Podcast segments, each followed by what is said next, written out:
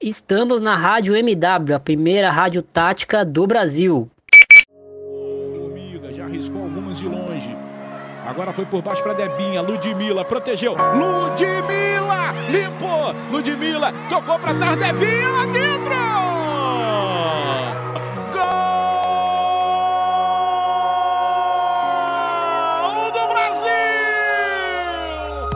Fala galera, eu sou o Thiago Ferreira e tá começando o De Primeira, o podcast de futebol feminino do Projeto Amplitude, episódio 41. Convido já vocês a conhecerem as redes sociais, as redes sociais do Amplitude FC. Estamos no Twitter, no YouTube, no Facebook, no Instagram. Você vai encontrar a gente lá como Amplitude FC. Também temos é, no de primeira o Twitter, Twitter oficial do de primeira, no arroba underline de primeira. Então entra lá, puxa um assunto com a gente. A gente tá sempre falando de futebol feminino, não só no Brasil, mas pelo mundo.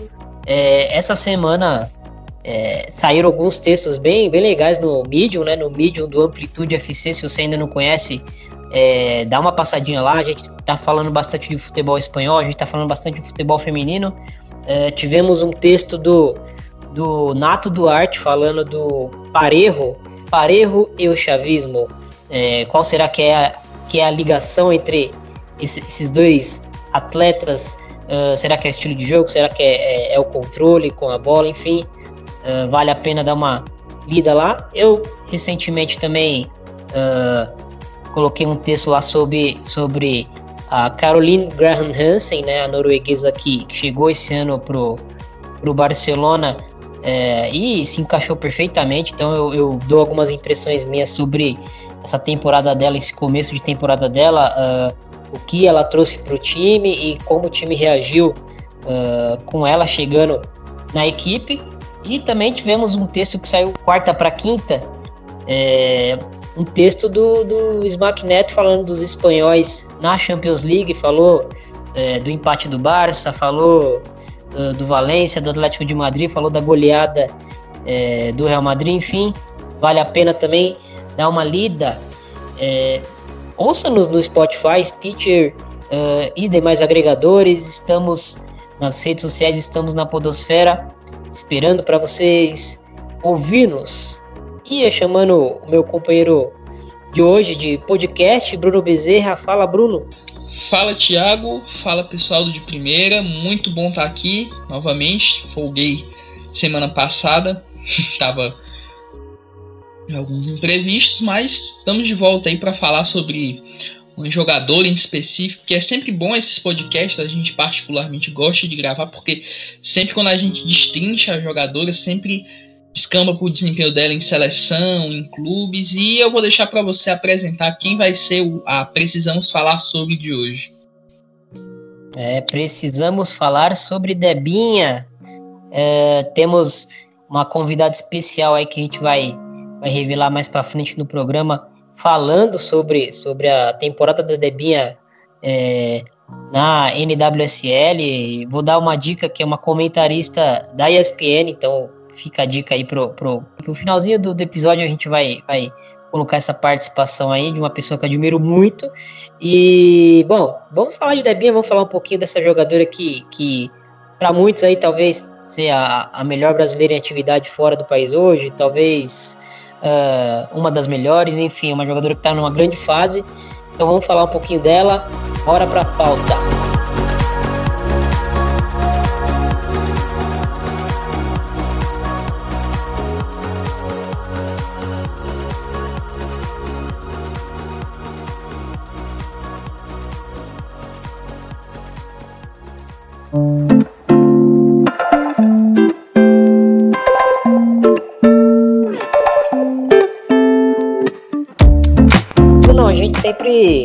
Começa né, esses episódios falando da, da, das atletas, falando um pouquinho da, da trajetória delas, né? É, a gente levantou aqui alguns dados da, da Debinha. A Debinha que tem 28 anos, 1,58m, ela é destra, né?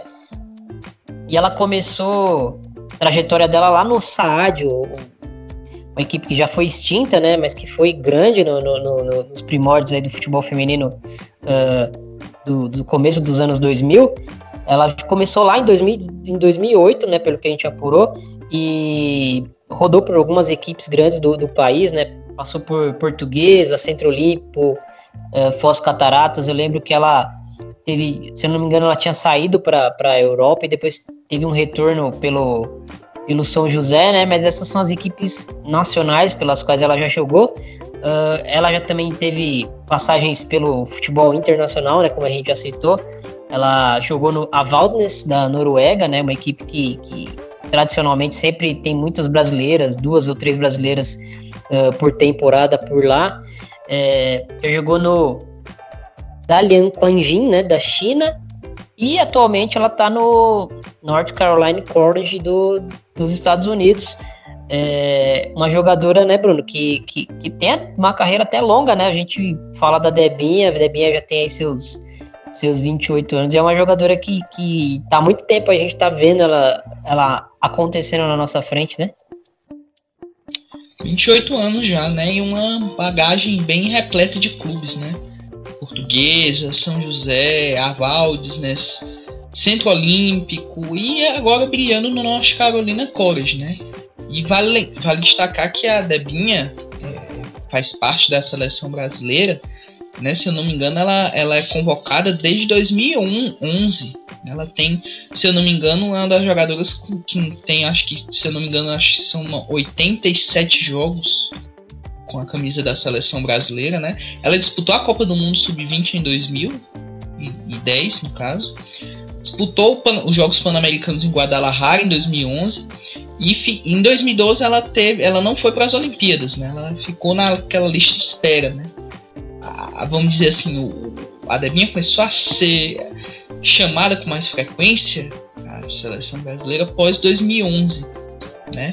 No caso, disputou as Olimpíadas em 2016 aqui no Brasil, o Brasil foi quarto colocado, Copa América e Copa do Mundo, né?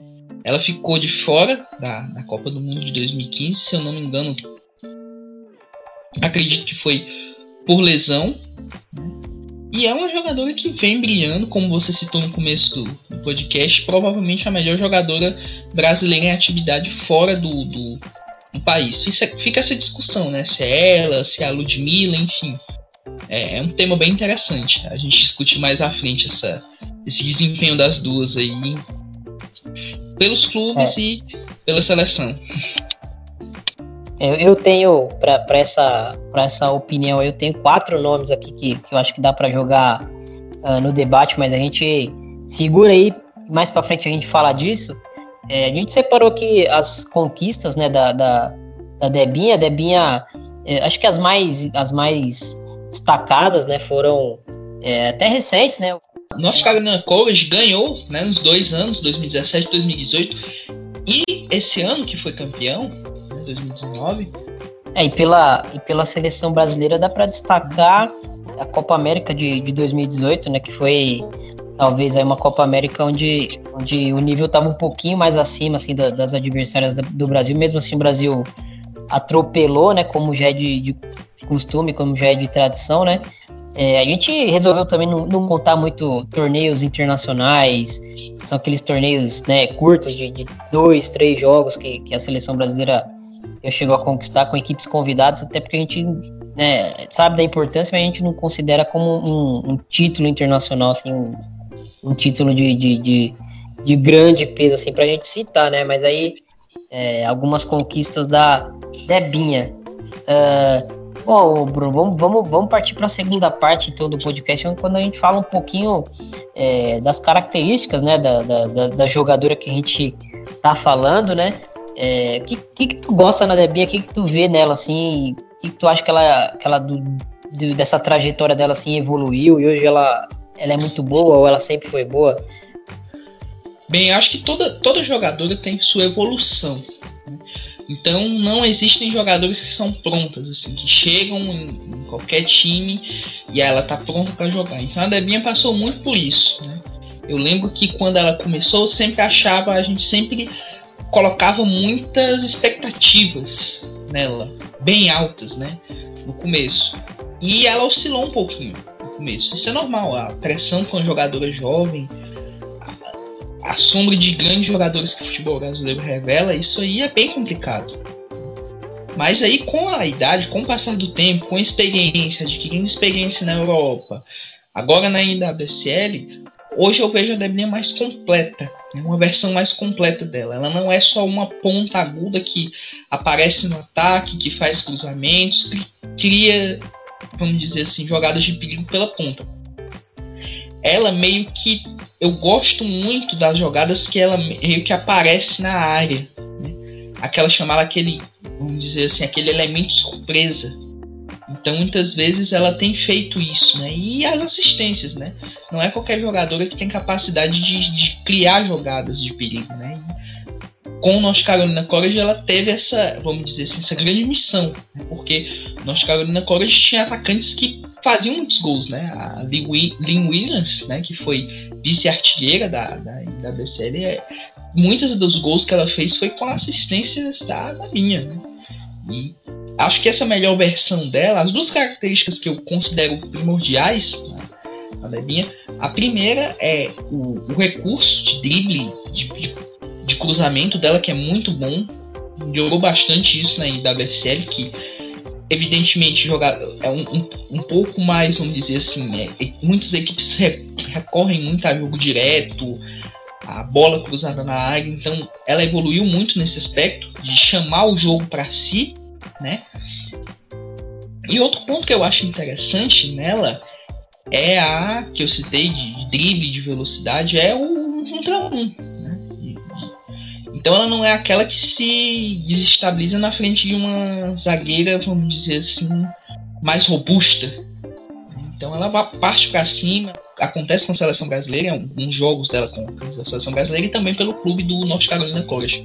É, e, e como você falou, né, da, da evolução da, das jogadoras, da evolução da atleta em específico, que é a Débora, a gente percebe que que acho que o ano de, de 2019 serviu para a gente também tirar um pouco daquele estereótipo que a gente tinha em cima da Debinha de dela ser né, apenas uma, uma ponta dribladora e veloz, né? Ela, uh, principalmente nesse título do, do, do, da NWSL, né, nessa temporada, ela mostrou que ela é uma jogadora que, que apesar de vir da, da ponta para dentro, ela é uma jogadora que, que na, na fase ofensiva ela não tinha uma posição né, fixa, ela você via às vezes ela vindo pela esquerda, pela direita, você via às vezes ela iniciando as jogadas centralizadas, né?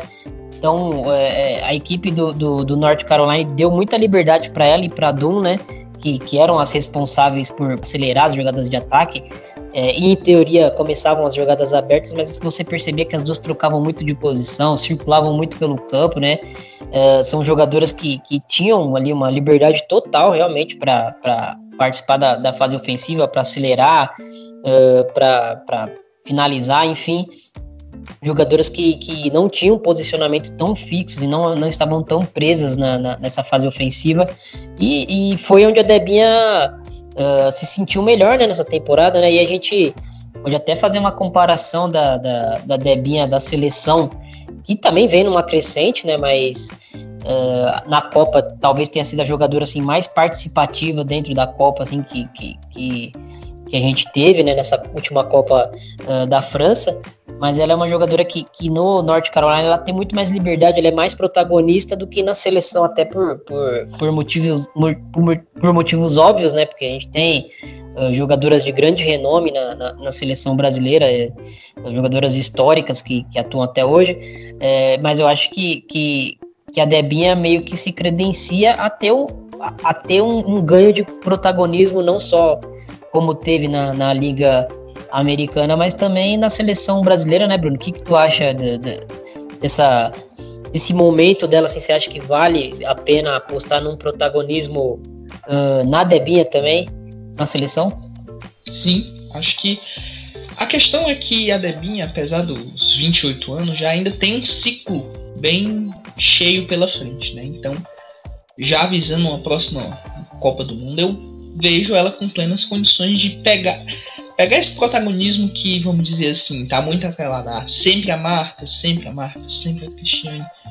Acho que chegou a hora da Debinha pegar esse bastão e, e, e, é como a gente citava anteriormente, até conversava com o Daniel Lopes, que participou da gente do, do podcast sobre a GMED. Um abraço, Daniel.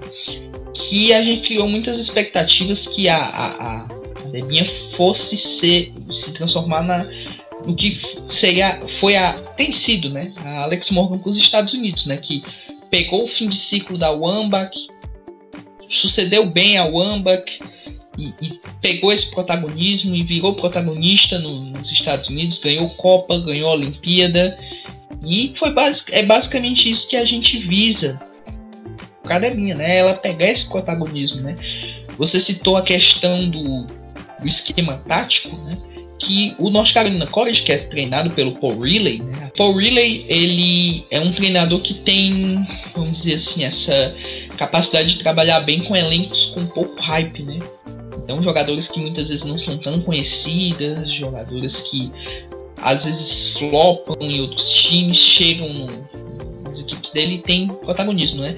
E ele gosta muito de usar esse 4-2-2-2, né? Que o Brasil tem utilizado, né? Na versão 4-2-4, né? A Pia tem utilizado. E foi, como você citou, muito importante a parceria dela com a Crystal Doom, né? Que as duas têm essa capacidade, né? De jogar dos dois lados do campo, né? Jogar com os dois pés, né? Tanto que a Doom é uma jogadora que é destra né? e que jogou na Copa do Mundo como lateral esquerda e jogou muito bem. Acho que foi um dos grandes destaques da posição na Copa do Mundo, né? Isso desde o Chelsea, né? Onde ela ganhou essa, essa começou a conquistar essa versatilidade. Né? Então é como eu citei anteriormente, acho que tá na hora dela pegar esse protagonismo, tá na hora da seleção brasileira ter novos protagonistas, não só ela, mas a Ludmilla, Luana, enfim, outros nomes que a gente tem citado e que tá na hora dessas, dessa nova geração, né, essa new gen, né, chegar e, e, e, e, vamos dizer assim, não que as que ainda estão históricas sejam jogadas de lado, mas tá na hora delas chegarem se, e se imporem assim. Esse é o nosso momento e nós queremos participar dessa evolução que o, a seleção brasileira feminina está tendo. É, então, assim, vamos, vamos falar um pouquinho pouquinho mais desse, desse momento da Debinha, desse momento dela na seleção e tudo, mas eu queria é, é, chamar o, a participação aqui especialíssima que a gente teve da Ju Cabral, é, do, do, da ESPN, né? Ela falou um pouquinho sobre a Debinha pra gente, então vamos ouvir e depois a gente volta. Fala pessoal do podcast de primeira, Ju Cabral falando, prazer estar falando com, com vocês, parabéns pelo excelente trabalho que vocês fazem com o futebol feminino. É... Bom, falar da Debinha esse ano é fácil, né? É... A Debinha do North Carolina não é a Debinha que a gente se acostumou a ver é, na seleção do Vadão. É uma jogadora completamente diferente, é, muito mais decisiva, participativa, com de desempenho excelente, com uma ocupação de espaço completamente diferente do que está acostumado a ver na, na seleção. E acredito eu que com a Pia a tendência é, é ela sair mais desse, desse corredor lateral e ocupar também um pouco do corredor central, como ela faz muito com o North Carolina, mas enfim, tem uma liberdade muito maior de ocupação de espaço no North Carolina. Uh, mas hoje é uma das principais jogadoras que nós temos, sem dúvida nenhuma, com um ano espetacular. 10 gols, 7 assistências, extremamente participativa e decisiva na sua equipe, com direito a gol na semi, na final. Ah, uma jogadora de muita qualidade, de condução de bola, de velocidade, no um contra um, ah, excelente. No North Carolina tem demonstrado é, outras qualidades, né? A qualidade do, do passe, da visão do passe final, é, de ser uma das jogadoras responsáveis pela criação, sem bola, uma jogadora extremamente participativa, tanto para combater a adversária quando o seu time não tem a bola, quanto quando o seu time tem a bola de criação de espaço, de movimentações, de infiltrações. Ah, enfim, uma jogadora que vive um grande momento e eu espero que a Pia consiga trazer essa Debinha do Norte Carolina ah, para nossa seleção. Uh, sem dúvida nenhuma, hoje a, a principal jogadora que nós temos que nós temos fora do país, né? A jogadora de, de maior destaque, MVP da final, é um prêmio extremamente é, importante. É, e assim, uma Debinha muito diferente que a gente viu no, no Mundial, né? É, que em alguns momentos foi participativa, foi decisiva, mas muitas vezes com dificuldade na tomada de decisão, né? Errando muito. E, e não é o que acontece no North Carolina. É, então que a Pia consiga fazer isso. Acho até que contra a Polônia ela já teve um pouco mais de liberdade de, de sair de fora para dentro, né? Ocupando um pouco mais esse espaço. E, e certamente a Pia está atenta a todo esse desempenho que ela consegue ter é, na sua equipe. Volto a dizer, sem dúvida nenhuma, hoje é a melhor jogadora, a melhor jogadora que nós temos fora, fora do país. Grande abraço, beijo para vocês. Espero poder participar um dia aí com vocês o tempo todo. Valeu? Tá aí a Ju Cabral. É, então, Bruno, eu, eu lá, na, lá no começo do episódio a gente conversando é, sobre as melhores jogadoras, as melhores brasileiras, né, fora do, do país, né? A gente fala muito, né? Costuma debater muito sobre as principais jogadoras aqui do país, pedir vaga para elas na seleção, é, fala da Vicky, fala da Zanotti, fala da Gláucia, é, da própria Natane, né? Jogadoras que, que estão em bom momento e a seleção acaba não, não lembrando. É, mas a gente também passa um pouco por isso com jogadoras que estão né, fora do país. Eu, eu, particularmente, defendo muito a convocação da Darlene, que, que tá jogando muito né, em Portugal. É a principal jogadora da Liga Portuguesa, assim, com sobras. Ela, ela se você é, cruzar com qualquer né, português que acompanha a liga e, e, e, pode ser torcedor do esporte, do Braga mesmo, né, a Darlene que joga no Benfica, se você perguntar é, para esse torcedor qual é a principal jogadora do país, hoje ele vai falar que é a Darlene, não, não, tem, muita, não tem muitas dúvidas disso, né? É, também temos o caso da, da Bia Zanerato, né, que eu acho que é um, um caso especialíssimo, né? Porque a gente sempre é, conversa sobre jogadoras que jogam fora de posição, né? No, no, clube jogam de uma maneira e na seleção jogam de outra. E no caso da Bia, eu vejo que, que por mais que ela na, na, na Coreia do Sul, lá pelo, pelo Hyundai Red Angels, ela jogue como centroavante mesmo, né? Uh, eu vejo que ele é um cenário completamente especial para ela jogar nessa função, né? Ela, ela, é uma jogadora que fisicamente é muito forte para a liga, né? Uma liga que tem é, zagueiras franzinas, tem zagueiras que, que são ágeis, mas não são rápidas, né? Então é um cenário onde a, a Bia tem muita vantagem em cima das jogadoras é, adversárias, né?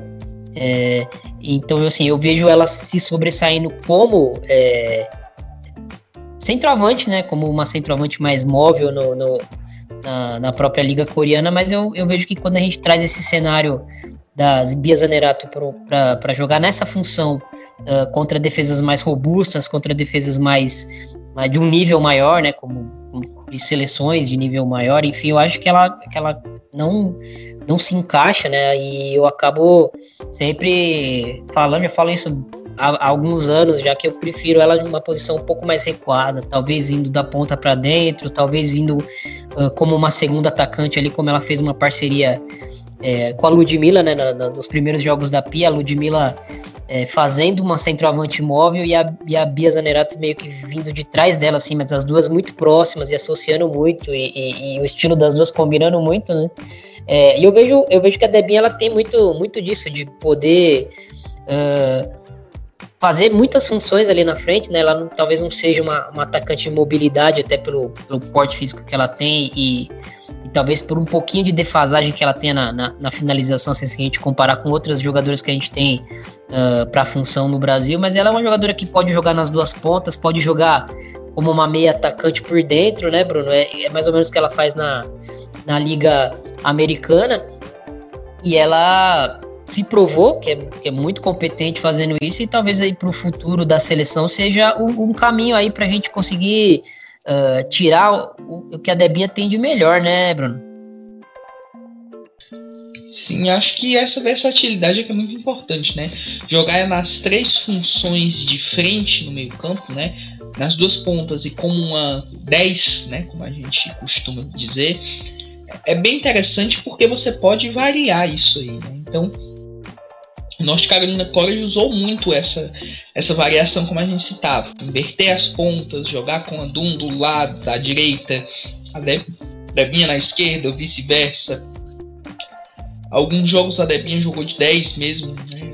quando a equipe do, do North Carolina ia a campo num 4-2-3-1, ela jogava um pouco mais centralizada Apesar de que o, o, o North Carolina usou muito mais o 4-2-2-2, como a gente citou, do que o, o, o 4-2-3-1. O 4-2-3-1 foi pouco utilizado.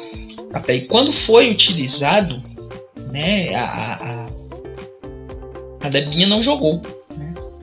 Né? O 4-2-3-1 que, que, que o North Carolina usou né, foi quando se eu não me engano, foi na época da Copa do Mundo. Até que ele, elas jogaram num 4-2-3-1, né? Tanto que muitas jogadoras que estavam na, na, Copa do Mundo né, não foram não foram utilizadas, né? Então, eu acredito que essa, essa variação é interessante para você testar e utilizar. Né? A seleção brasileira tem um ciclo aí pela frente, a Pia tem muitas combinações. E é o que, que eu sempre digo, né? Toda, todo treinador, todo treinador gosta de jogadoras versáteis, né?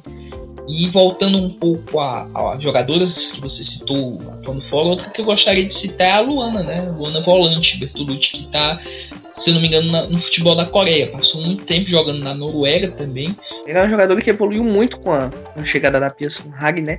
Conquistou essa confiança no meio-campo e é, é, uma das que vem se destacando no cenário internacional, né? Já jogou um tempo na Noruega, tá no futebol da Coreia do Sul agora, mas é outra jogadora que a gente tem que ter sempre os olhos quando for analisar jogadoras brasileiras que estão atuando fora. Claro das que além das que a gente já acompanha há um tempinho, né? Ludmilla, enfim, muitas, algumas, muitas outras aí que estão se destacando pelos seus clubes ao redor do mundo. Ô Bruno, a gente, a gente citou é, algumas jogadoras que, que se destacam no Brasil, que se destacam fora no Brasil. É, existe um debate, até o próprio Daniel Lopes, que, que você mandou um abraço, eu mando um abraço também.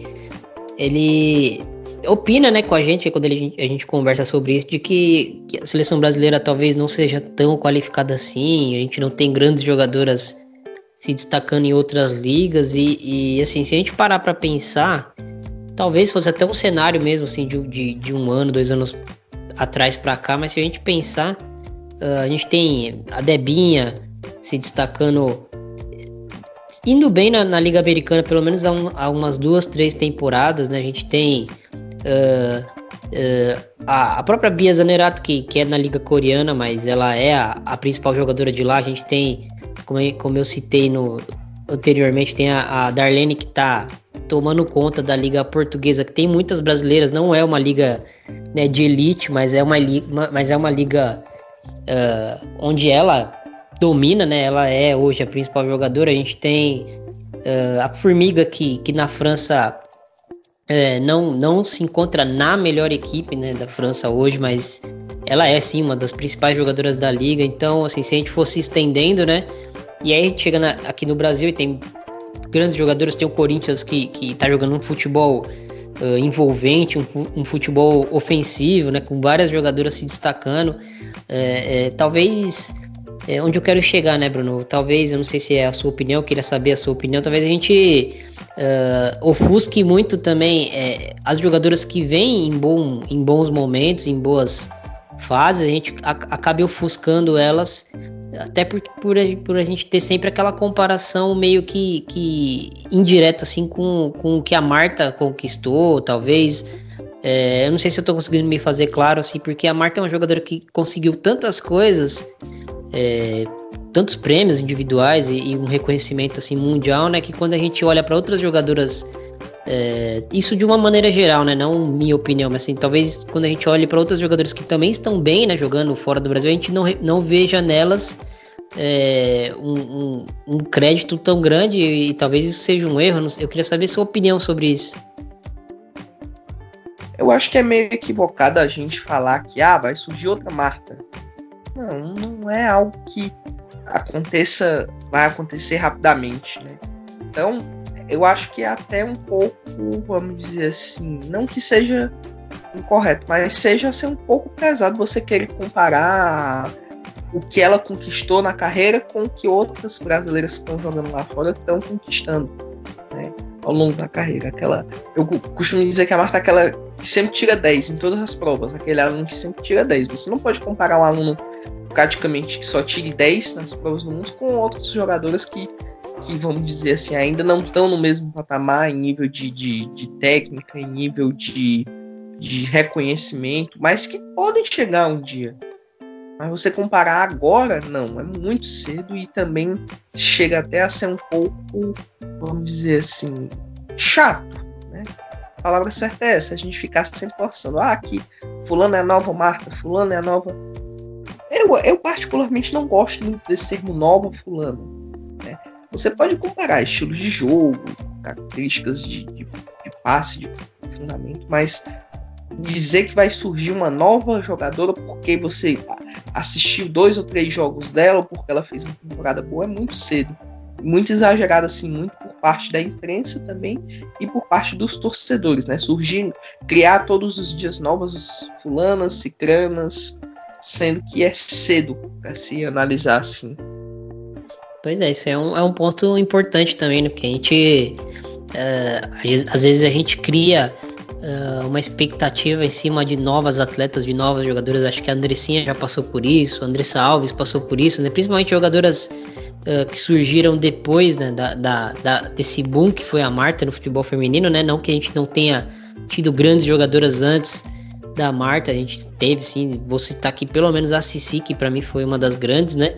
Mas assim, depois desse boom da Marta, a gente fica nessa, parece que nessa expectativa é, iminente de, de, aparecer uma nova Marta, né? E, e, eu acho que essa é uma pressão que, que a gente acaba trazendo para as jogadoras uh, mais jovens, que é uma pressão até desnecessária. Né? No, no, começo a gente percebe que, que até as, as, jogadoras jovens, assim, que acabam sendo comparadas, ganhando o selo Nova Marta, até gostam no início, mas depois parece que, que vira um, um, um, fardo, né? Vai, vai virando um, um negócio que vai ficando pesado, e aí se a jogadora oscila, tem uma fase ruim já, já começam a vir as críticas de, de uma jogadora que, que ela ainda talvez não seja, né? Uma jogadora que, que ela ainda está em desenvolvimento, é, enfim. É, eu sou muito a favor de, de, de, de ter uma tranquilidade, uma calma para as grandes jogadoras. Por exemplo, vou dar o exemplo da Vicky Albuquerque, que está numa fase impressionante. Ela é muito jovem, é, e a gente torce para que não né, oscile, mas provavelmente ela vai oscilar em algum momento da, da, da carreira dela. E, e, o que ela tá criando agora de, de expectativa, né? De, de pô, até onde essa menina pode chegar. Eu acho que um momento de oscilação, um momento de, de baixa, assim, que seja rápido, alguns jogos que ela não jogar bem. Tô dando exemplo dela, mas serve para qualquer outra jogadora jovem, né? Eu acho que, que a gente pode também jogar um peso, uma responsabilidade muito grande em cima dessas jogadoras jovens é, e esperar que, que, que elas atinjam um, um, um auge tão rápido na carreira e também que, que elas não oscilem, né? A gente tem que sempre que levar isso em consideração, é um processo, cada jogadora tem a sua história, como você falou, né? No, no o, rótulo, o rótulo de nova Marta, nova Cristiane, nova Fulana, nova Ciclana, acho que a gente tem que sempre né, evitar esse tipo de coisa, até porque cada jogadora é um indivíduo, é um indivíduo totalmente independente e, e ela vai escrever a sua própria história no futebol, a sua própria história de vida. Então, eu acho que esses selos, esses rótulos, eu, eu também não gosto muito não. É, e sou bem contra, né? Eu queria trazer só algumas estatísticas interessantes da temporada da Debinha na NWSL, certo? Eu vou pegar aqui alguns dados importantes. Que ela foi eleita MVP da, dos playoffs, né? No caso isso bem importante. A principal jogadora nos playoffs é a equipe do, do North Carolina College. Foi a segunda com o maior número de assistências. No caso, ela só perdeu para Nagasato do, do Chicago Red Star, jogadora japonesa. Ela teve, se eu não me engano, sete ou foram oito assistências. Né? Foi a terceira principal artilheira do time do North Carolina na temporada E se eu não me engano, a jogadora com mais número de passes chaves do time. Que seriam os passes chaves, seriam passes que origem, dão origem a jogadas ofensivas, né? Chutes, cabeçadas, cruzamentos, enfim. Passes importantes. Né? E isso é muito interessante da gente analisar na Debinha, que ela tem evoluído. O futuro para ela é, apesar do, a gente ah, a Demi já tá com 28 anos, não, não tem. Não, mas tem muito ciclo ainda. E ela tem muito a render pela seleção brasileira, por clubes, quem sabe ela não volta para a Europa, quem sabe ela não conquista mais um título de em WSL e vira o que a gente espera dela já há tanto tempo, né, de referência, uma, mais uma referência para a seleção feminina.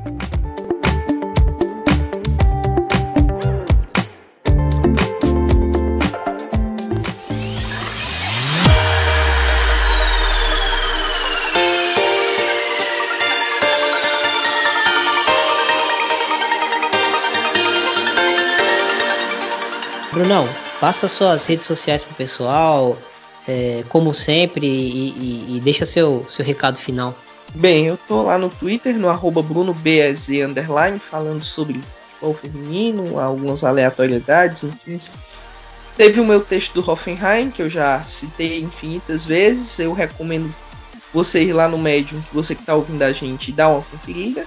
Que ficou muito legal. Em breve eu vou produzir mais um texto, pretendo produzir um texto sobre a Debinha, já pegando gancho esse quem vai ouvir de, o de primeira que vai sair essa semana já sabe que vai ter um texto especial falando de Debinha, uma análise tática sem, vamos dizer assim, uma análise tática bem objetiva, o que como a Debinha tá rendendo no clube, como ela tá rendendo por seleção, por que, que ela é é a principal jogadora da seleção brasileira, enfim, já estou deixando de primeira mão, de primeira, literalmente, que nós teremos um texto sobre a Debinha no, no nosso mídia.